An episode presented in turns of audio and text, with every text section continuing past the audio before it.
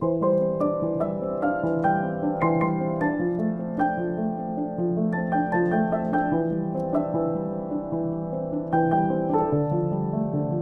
迎你收听明翠柳 FM，我是若雅，我是雅迪。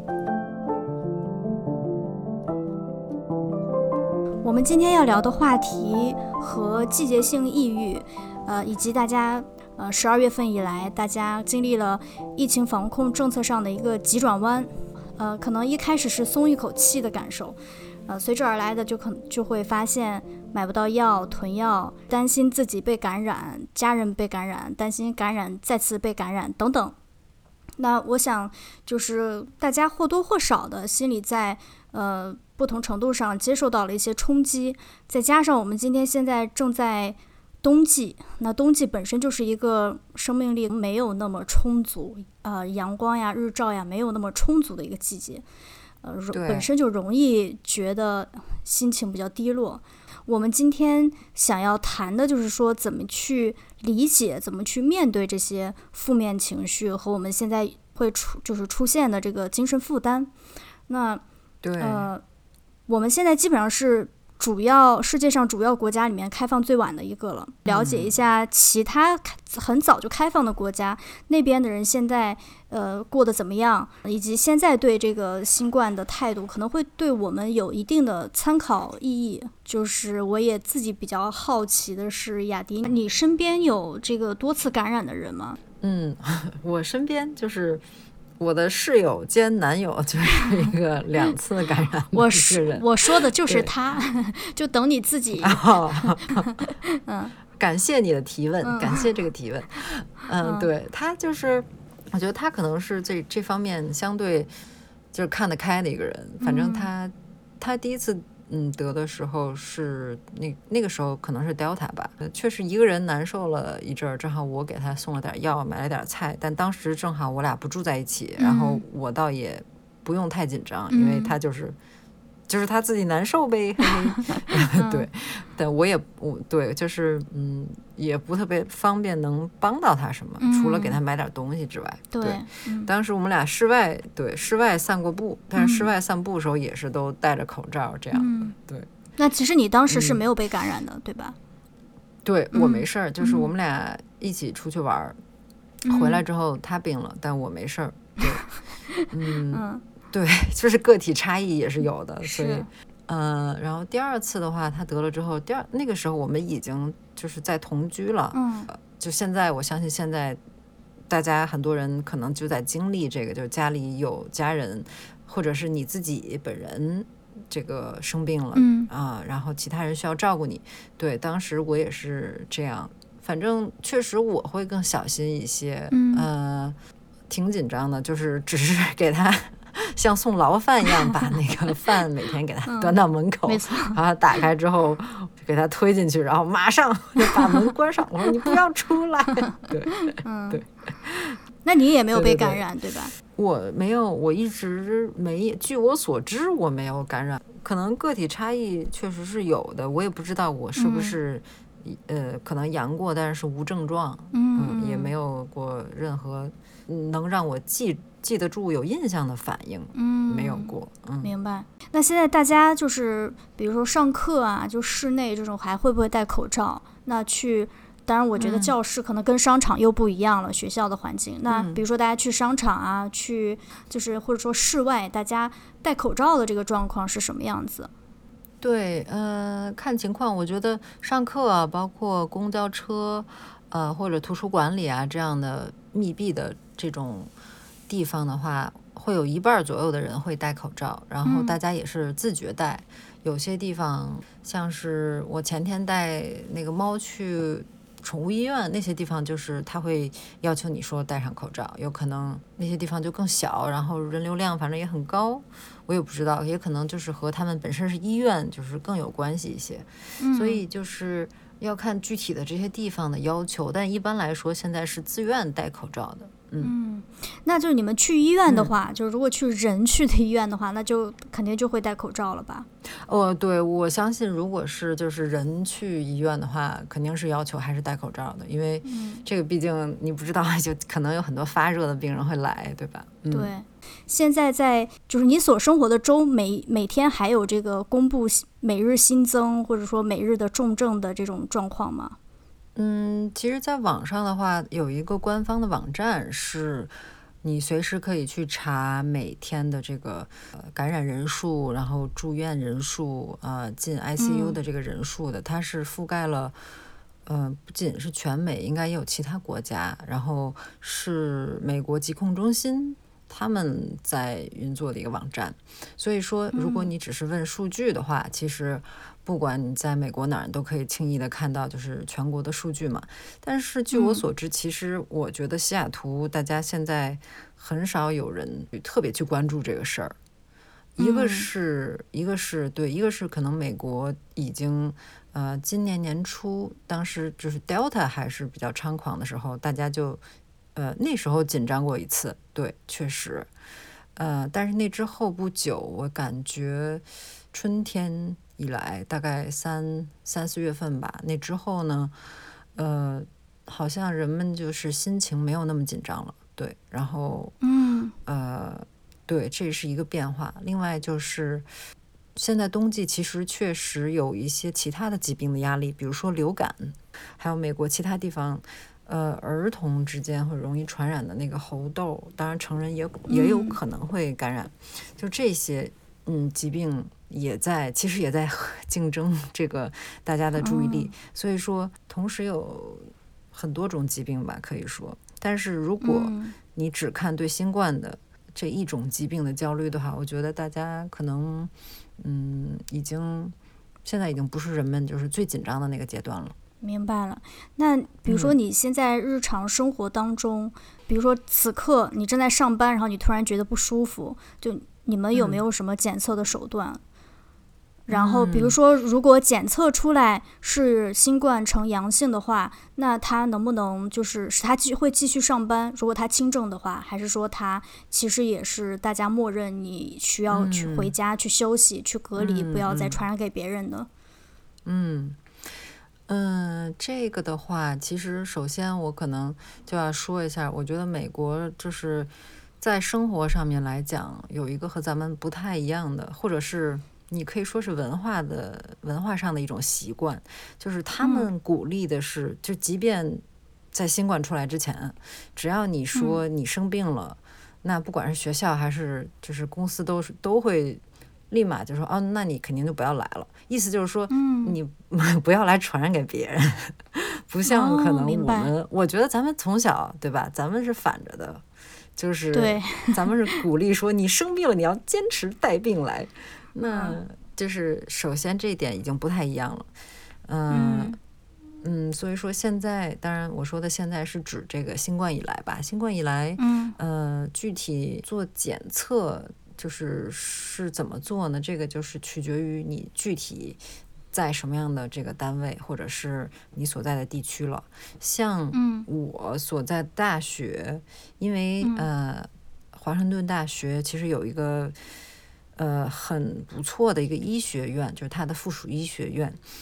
嗯，这个医学院因为也在做这个，也一直在搜集新冠相关的数据，在做这个研究，所以呢。它确实是给教职工提供了这个非常充裕的检测的手段，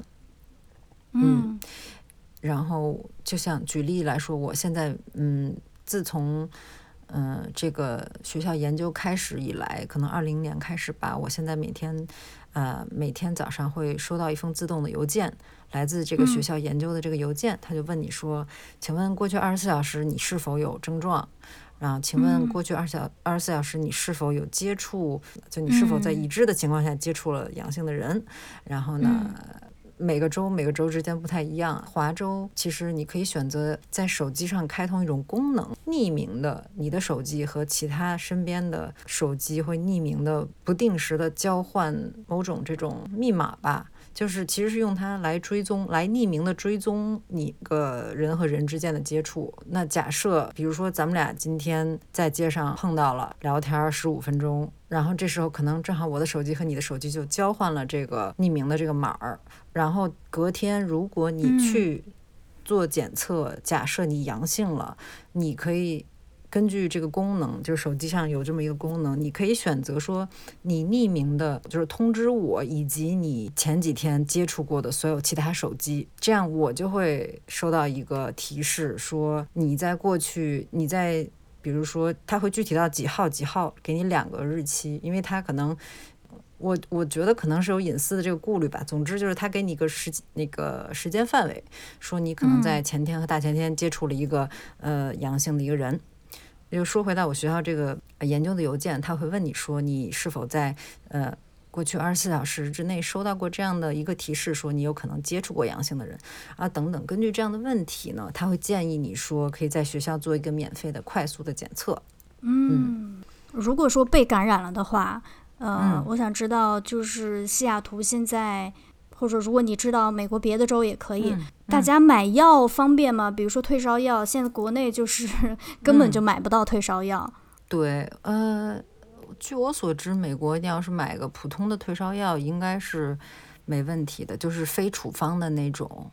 呃，而且呢，美国因为它有开发出了一种那个是叫特效药嘛，就是它是当这个就是处方的，你要。得证明你确实得了新冠，那医生可以给你开那个特效药，但是那个特效药可能你吃了之后，你身体就不会产生抗体了嘛，所以，呃，你就有很多其他的考虑了。有些人就可能宁愿扛一扛，也不想吃这样的。总的来说，我觉得买药应该不是困难。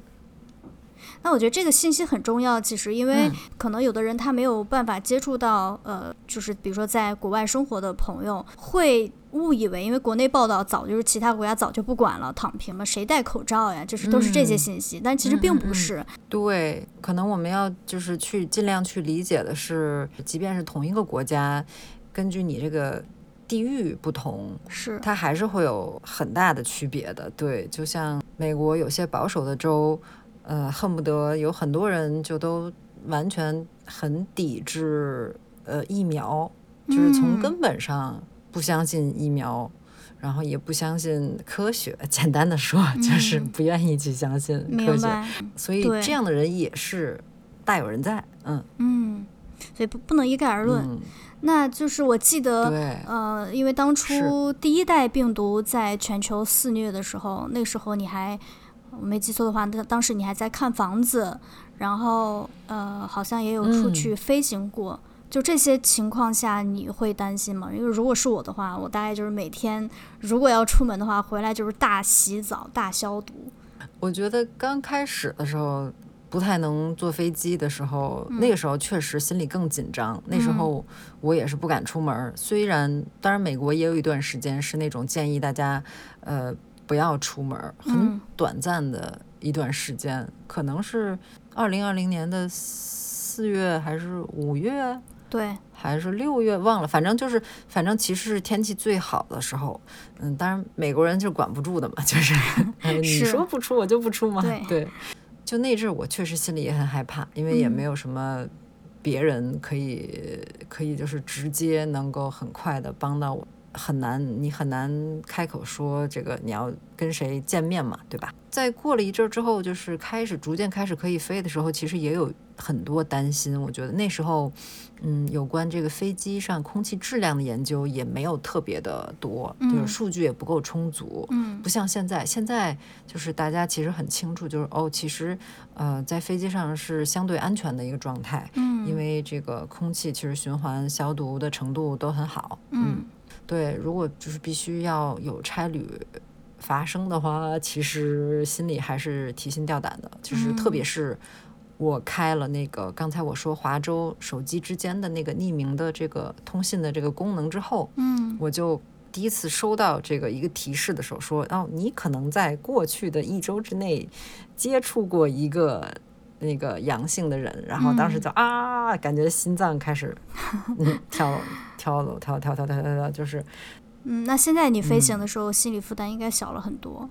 对我今天就是刚从西雅图飞到这个，对，刚飞飞到南边来，嗯，就感觉已经很正常了。飞机上确实还是，嗯，大部分人，我感觉百分之六十的人可能是戴了口罩吧。嗯，对，我嗯，明白。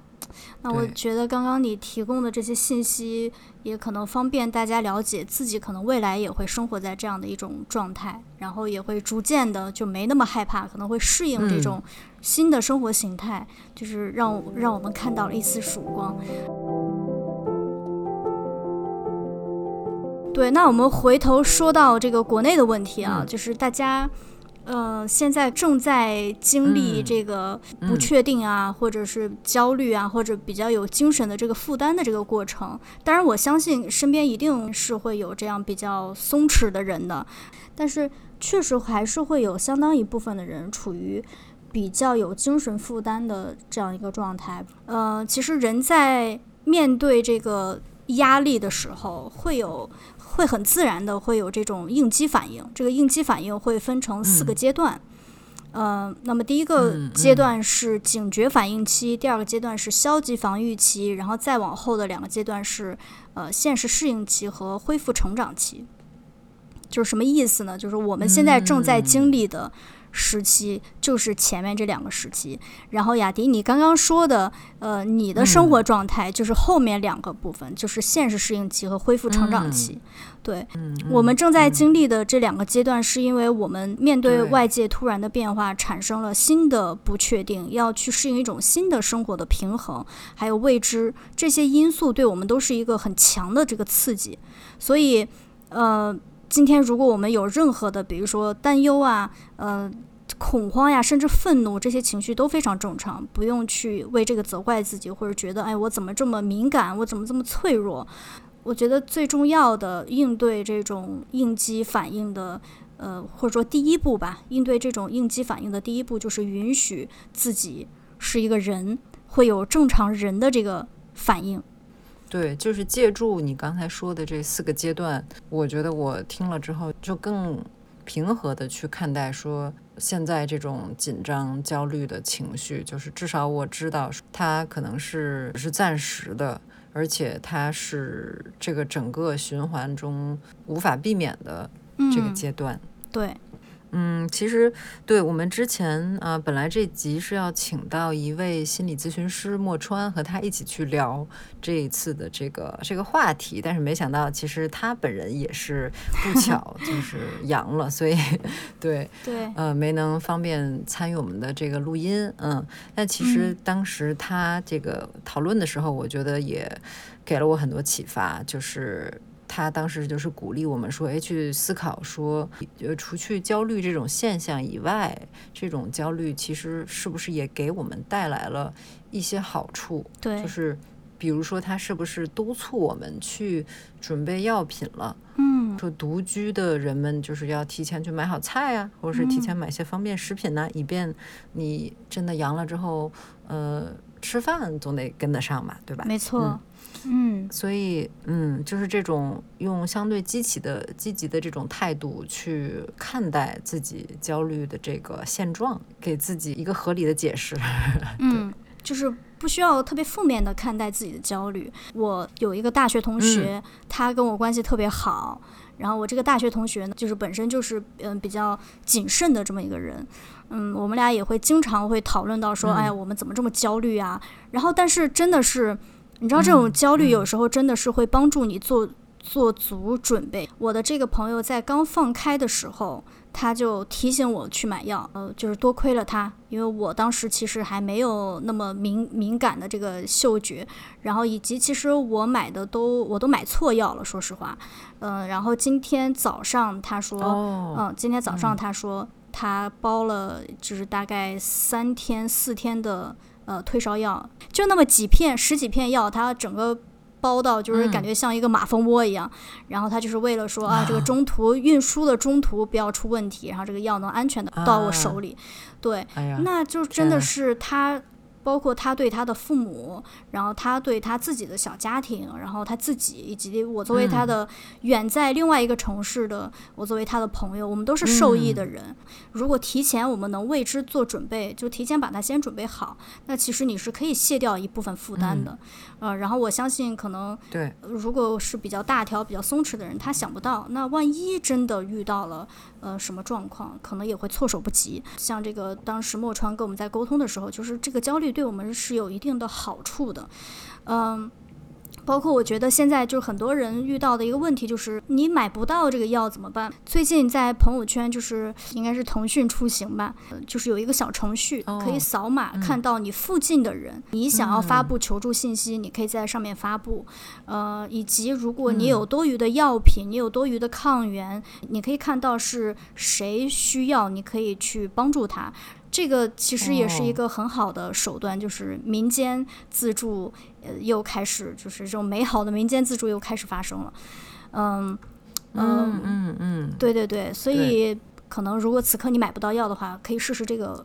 方向，然后包括你周围的发热门诊的电话是多少？呃，如果有紧急情况，网络问诊的途径有哪些？据我所知，其实网络问诊也蛮发达的。这些信息是的，是的。所以这些信息大家可能也呃可以多搜集一些，以备不时之需。希望用不上吧。对对对对对。独居的年轻人就不说了，有很多独居的老人，他们可能这个办法就更少了。所以如果大家有。可以力所能及的就知道我的上下楼或者我的邻居是独居老人，也可以去多关注、多关心这些呃独居老人。嗯，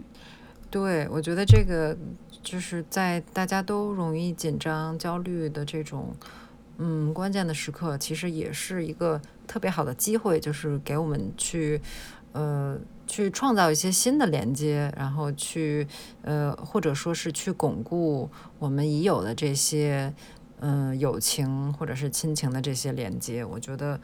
呃，主动的去提供帮助啊，或者甚至只是关心问候这样的，我觉得都会是给人带去温暖的一种方式吧。虽然不是直接的治病，但是心理上的一种舒适，其实也是很难得的。没错，最近大概四天吧，我就每一天都在刷热搜，然后我会发现。我我的那个对疾病的焦虑跟恐惧会不断的放大，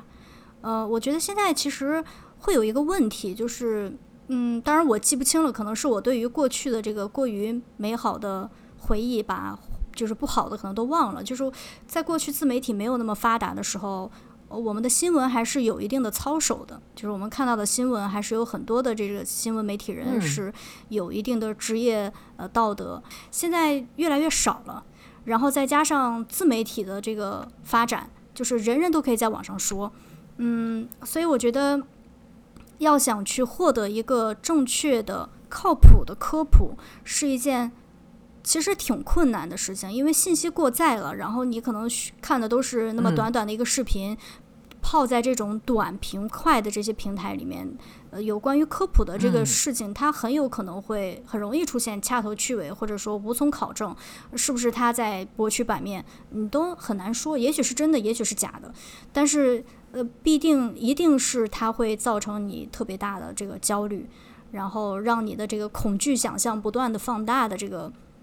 这个问题。嗯，焦虑背后有一定的积极的意义，其实也要看到。我们不能过度的放开自己的这个焦虑的原因，也是因为其实这些负面情绪过度的紧张，这种应激也会限制我们的行动和认知的能力。比如说，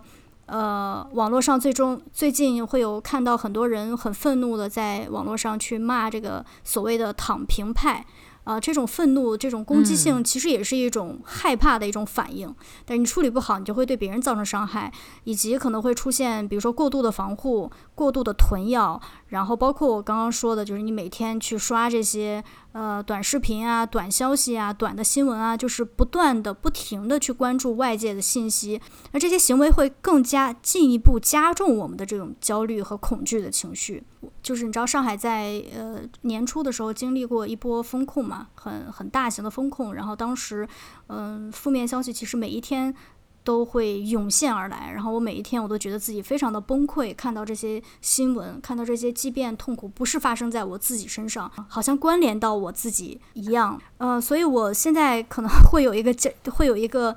应该是经验吧，就是我如果没有那么坚强的话，我其实是可以不要过度的对外界的新闻、对外界的消息做做出反应的，呃。当然，并不是说你完全不去学习、不去了解你身处的这个状况。所以前一段时间，我是听了这个香港大学医学院病毒学教授金东彦的两个有关于新冠的这个播客，然后呃，哦，对，更好的可以帮助我去呃了解奥密克戎以及未来呃以及为什么我们现在要开放或者这个开放。在政府层面，他们应该做什么？作为个人，你能做的是什么？然后你需要了解的，比如说它的传染性、重症率、致死率等等这些科普的信息，都是去需要去学习的。这些靠谱的呃信息，你掌握的越多，你越会有一个更理智的对自己行为和呃情绪反应的一个这种掌握吧。嗯，对，我觉得就是。因为我可以理解，就是现在所有人都想去找靠谱的这个科普的信息的来源，嗯，但是确实是要注意，就是比如说某些文章它署名，你就能看出来，就是有些文章你都不知道这个作者的真实姓名，比如说啊，嗯，那这样的，即便他就是自称是科普的文章，其实我就觉得，嗯，我不太愿意相信他，对吧？因为你会觉得。这个人说话用负责吗？对吧？嗯，对。或者是前一阵儿流行说什么北京的毒株啊、广州的毒株啊有怎样怎样，嗯，性质上绝对的不同。嗯，其实这个后来不是也很快被专家辟谣了，说这个不是这样的，只是个体差异而已，就毒株毒株之间没有根本的差异。对，就是等等这种，对，确实很多时候可能，唉，谣言是要传播的比。事实快，嗯，传播的面儿也会更广，对，嗯，就正因为是这样，我觉得我们更要多小心，然后尽量嗯不要去帮谣言走向各种地方吧，对，对，呃，大家会有不断的去关注这些信息，我也能够理解，因为大家对于奥密克戎的了解太少了，呃，可能在两个月前还说它的致死率是流感的七到八倍。然后这个一旦一开放的时候，就会说哦，它跟流感差不多，所以就是这种矛盾的信息也会出现，而且是我们所谓的署名的靠谱的这些专家出来发布的。那么今天我能相信谁呢？所以大家会有这种，我觉得也是可以理解。然后，哎，这个这个就是不是我们个人可以做的了。嗯，所以我自己是觉得，呃，一个就是我刚刚说的这个，嗯，香港大学医学。院病毒学教授金东彦，他的信息大家可以去听听，包括我一直非常信任张文宏医生。只要能确定确实是他本人的对这个发言，我现在发文对我现在得看到他的嘴在动，我要读唇语，是他说的。万一是配音呢？对，哎，真的有，是的，嗯，开玩笑，反正，嗯嗯，其实我觉得就是嗯，在焦虑的同时，我们也可以。也可以想想有什么其他的手段可以让我们，呃，更加客观的看到、观察到我们的焦虑。就像，其实我和若雅就是私下有时候都会练习正念或者说冥想。我觉得这样的手段，就是它是一个日常的练习嘛，它不是说你今天开始练，明天就可以立刻觉得。哦，我能察觉到我的焦虑了，就是 它可能是循序渐进的。嗯，我到现在我觉得我也没有练到说，我产生了某种紧张的情绪的当下那个时刻，我就能意识到，我可能是过了几分钟，嗯，我可以感觉到说，嗯，我刚才说那句话其实是带有情绪的，嗯，或者觉得哦，我刚才心跳好像加速了，是不是因为我其实。呃，有些不满，或者是有些其他的这种，呃，怎么说呢？就是相对负面的这种感觉吧。嗯，我觉得这个长期的练习是会带来一定的效果的。嗯，我不知道你有没有有没有这种感觉？嗯，会的。呃，我最近就是呃，在睡前我会。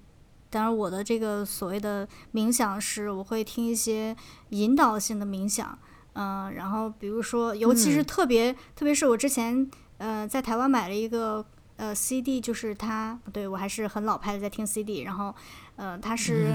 对它是会分的，就是说呃这个这个冥想是针对你的呼吸系统，这个冥想是针对你的什么什么，但是我觉得。你要说是功效，这个我倒是不追求，这也无从考证。但是我非常直观的感受就是，透过这个引导式的冥想，我真的是会睡得比较踏实一点，呃，会让我的脑袋中的杂念会会少一些。包括你刚刚说的，你意识到了某些情况下你的心跳会加速，我意识到的是我的呼吸，呃，在一些状态下我的呼吸会变得非常短。这都是一个信号，就是你可以，你其实可以已经觉察，不管是晚两分钟，还是说今天早上发生的事儿，我下午我才觉察到。我觉得这都是一个特别好的现象。毕竟这个新冠只是我们人生这个道路上众多困难的其中一个小困难而已，对吧？就是以后迟早是会用得上的。我觉得长期的练习确实非常的重要。嗯，不断的问自己说，我现在。呼吸是怎样的？我现在，比如说肠胃有什么感觉？有有时候紧张的时候，甚至我能觉得好像，嗯，就是肠胃感觉很紧，或者是感觉内脏 对，就是挤到一起去了，肝肠寸断。还好还没到那个，还没到那程度。反正，但是确实有些有些有些时候会有不一样的感觉吧。反正这也是挺好玩的，我觉得。对。嗯，嗯就是这四个阶段，我觉得了解到这四个阶段是一件其实挺重要的事情，就是你会对自己未来的这个行为和情绪反应有一个有一定的。预测的这个能力，就比如说像现在，呃，很多其他地方的人，呃，很多其他地方的国家，就是他们开放很长一段时间了，所以他们搞不好已经不是搞不好，他们一定是已经经历过我们正在经历的前两个阶段，没有人是刀枪不入，然后遇到任何威胁都不害怕的，呃，只是他们现在已经进入了适应期或者是恢复成长期。那这个这两个阶段呢，大家能够更。在这在这两个阶段是能够正常生活了，也能够更加理性的面对这个疫情，意识到怎么样去防护。那如果感染了，我应该要怎么样去从容面对？然后有很大一部分的精力是可以放在新冠之外的，我们的生活，我们的工作，嗯，最终有一天一定会走到这个阶段的。所以，嗯。对我们一定会迎来那一天，就是大家真正能跟病毒共存，然后能够正常生活。对对对，我们马上就会迎来适应期和呃成长期了。没错，对，嗯嗯，其实现在是冬天嘛，所以呃，我个人是感觉。这个季节的变化，这个寒冷啊，包括像我们这儿就是大雪天啊等等这些，其实给我在不管是心情上还是这个身体上，还是有不少的影响的。嗯，比如说我最近会觉得好像就肩胛骨就开始总是很紧，然后做某些原来平常我觉得很轻易就可以做的动作会有点疼啊，或者有点紧张啊。白天感觉这个。精神的时间也没有原来那么长了，嗯，我不知道若雅你有没有就是这种类似的感觉，或者说是冬季给你带来的这个其他的这种身体上或者是情绪上的这种变化？嗯，冬季，嗯，南方其实相对我真的会觉得好一些，因为嗯，冬天来的很晚，然后你还是可以看到很多的绿色的植物。心情相对好很多，但是我记得在北方的时候，呃，尤其那两年有雾霾，冬天又来得很早，然后树叶都落下来了，你就看这个树树，嗯，秃秃的，就是有一种萧条的感觉，不大愿意出门，因为太冷了，会觉得到了冬天，这个行动力会减弱。包括我最近啊，但是我不确定是不是跟季节有关，就是比较嗜睡，呃，我觉得我得睡九个小时。我是正好在呃，我们讨论说这集要聊到和焦虑有关的这个话题的时候，我就发现了一本书，它就是讲季节性情绪失调的。嗯，对。然后看了这本书，我就意识到，我说哦，原来我现在冬季所经历的这种感觉，就是有点类似，可能达不到那个季节性情绪失调的这个程度啊，但是其实有点类似于这本书的这个书名，就是叫做《冬季蓝调》。嗯。对，就是有点这种蓝色的忧郁的这种感觉。嗯，对，因为是这样，就是我现在是住在西雅图嘛，那它是一个纬度相对比较高的一个地方。冬天的话，一般四点半天就全黑了，可能是和这个有关系吧，就是见光程度少了，是让我是。觉得我四五点我就觉得哎，是不是该吃晚饭了？我觉得好像 饿了呢，就这种感觉。然后夏天我明明是什么六七点，我就觉得啊，吃饭也行，不吃也行，好像。所以我就发现我自己身上的有一些表现，就是可能和这个作者可能翻译成诺曼罗森塔尔，其实他是。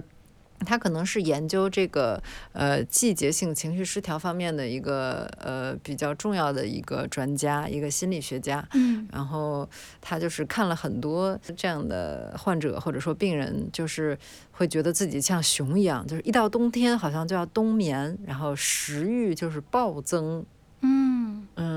性欲反而减低，感觉会没劲儿啊、乏力啊，甚至会类似呃某些临床呃这个临床抑郁症的人会有的那种，就是起不了床，然后也没法干事儿，甚至会到这个程度。嗯嗯，所以嗯，它确实一个是因人而异，就是呃有些人可能像我这种，就是相对你能感觉出来有一点点。差异，但是不至于说影响你正常的生活。但对于其他一些人来说，就可能会严重到导致让他们搬家。哦，这么严重？对，啊，对啊，因为你看，像比如说咱们，我估计东北那边，甚至内蒙啊等等，对他们都是一到冬天这个。见光的时间太少了，就是有些人呢就会因为这个，比如说春节去三亚过年，对吧？嗯，对，是。我觉得这些就是就是很好啊，就是你在找到这种可以调节自己身体状态和情绪的这种手段。就是季节对我们影响这么严重的这个时刻，嗯，呃，就是或者说通过这些事例，心理学家做了一些其他的实验之后呢，就发现光照对于我们来说实在是太重要了。为了能够解决这种情绪失调的问题，有很简单的两个做法，我觉得也很有意思。我没想到啊，其实一个就是相对专业的一种光的治疗，嗯，就是我们都知道，呃，心理治疗、心理咨询这样的手段。可以用来干预，但其实见光也是一种治疗。嗯，当然它是相对专业的一些灯，对色温有一定的要求，对明度有一定的要求。然后你要每天进行多少小时的这个光照，这样呢，它就是能够有效的调节仅仅在冬季发作的这种。季节性情绪失调，因为大部分会面临这种挑战的人，他们其实，在春季、夏季是没有这种问题的。嗯，想办法去多晒太阳，想办法去多出门，其实已已经能够解决很多问题了。对。不过现在以国内的情况来说，就是没人出门，除了必要的上班。因为我周末出出去，街上没几个人。但是，嗯，如果没有办法多出门，或者多去专业的机构去晒这个，我也不知道是什么光啊。就是我自己一个特别大的感受，这个也是当初我妈来上海看我的时候，她特别不理解的一点，就是，呃，那时候也是冬季，去年冬天，然后。我一到晚上，我会把家里所有的灯都打开，我一定要让它亮。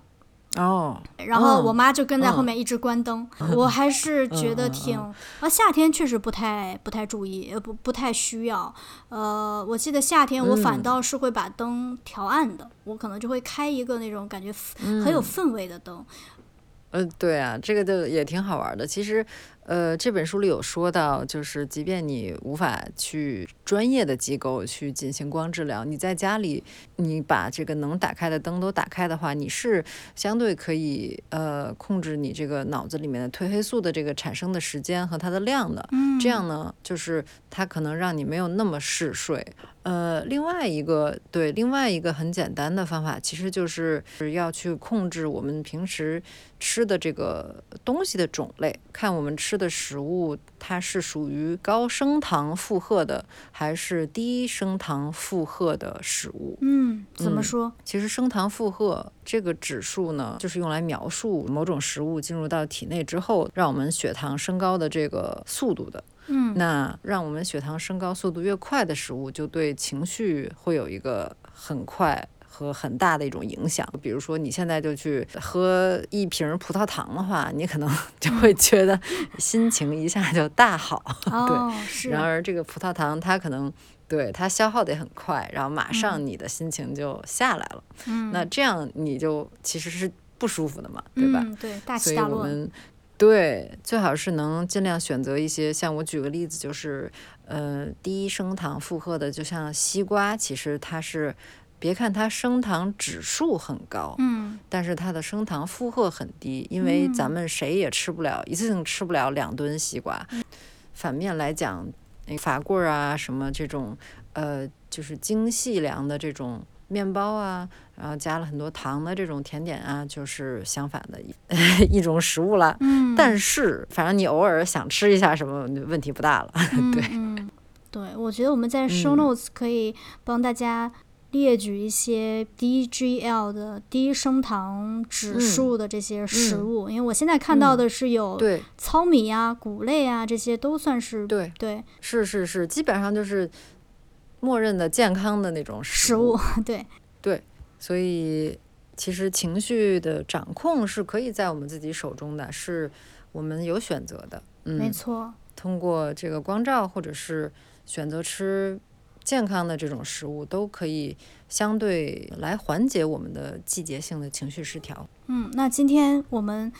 聊了这两个部分，不论是季节的，还是面对这个外界突然而来的这种压力的。应激情况下面的情绪反应，我我们也相信很快我们会迎来这个我刚刚说的这个压力四阶段的最后两个阶段，然后能够正常的生活，能够比较放松的或者说理性的呃来看待这个疫情。嗯，那我们今天的节目就到这里了。然后真的是首先要祝大家身体健康。然后因为这一期应该也是我们今年的年底的最后一期了。对。所以，希望大家在剩余的冬日时光里面，尽量的去享受温暖，享受室外 的阳光，如果有条件的话。嗯。然后，呃，如果可以和亲人和家人巩固你们之间的这种，不管是友情还是亲情，嗯，还是说以这种互相帮助的方式给别人带去一些温暖，嗯嗯，我觉得这个都是。在面对焦虑，在调控自己的这个就是内心的这个温度计的时候，是是很有效的一些做法。对，那我们下期节目不出意外的话，应该是在春节的年春节之后了。我们下期节目再见喽。对，好的，祝大家度过一个愉快的新年。嗯，好，下期见，拜拜，拜拜。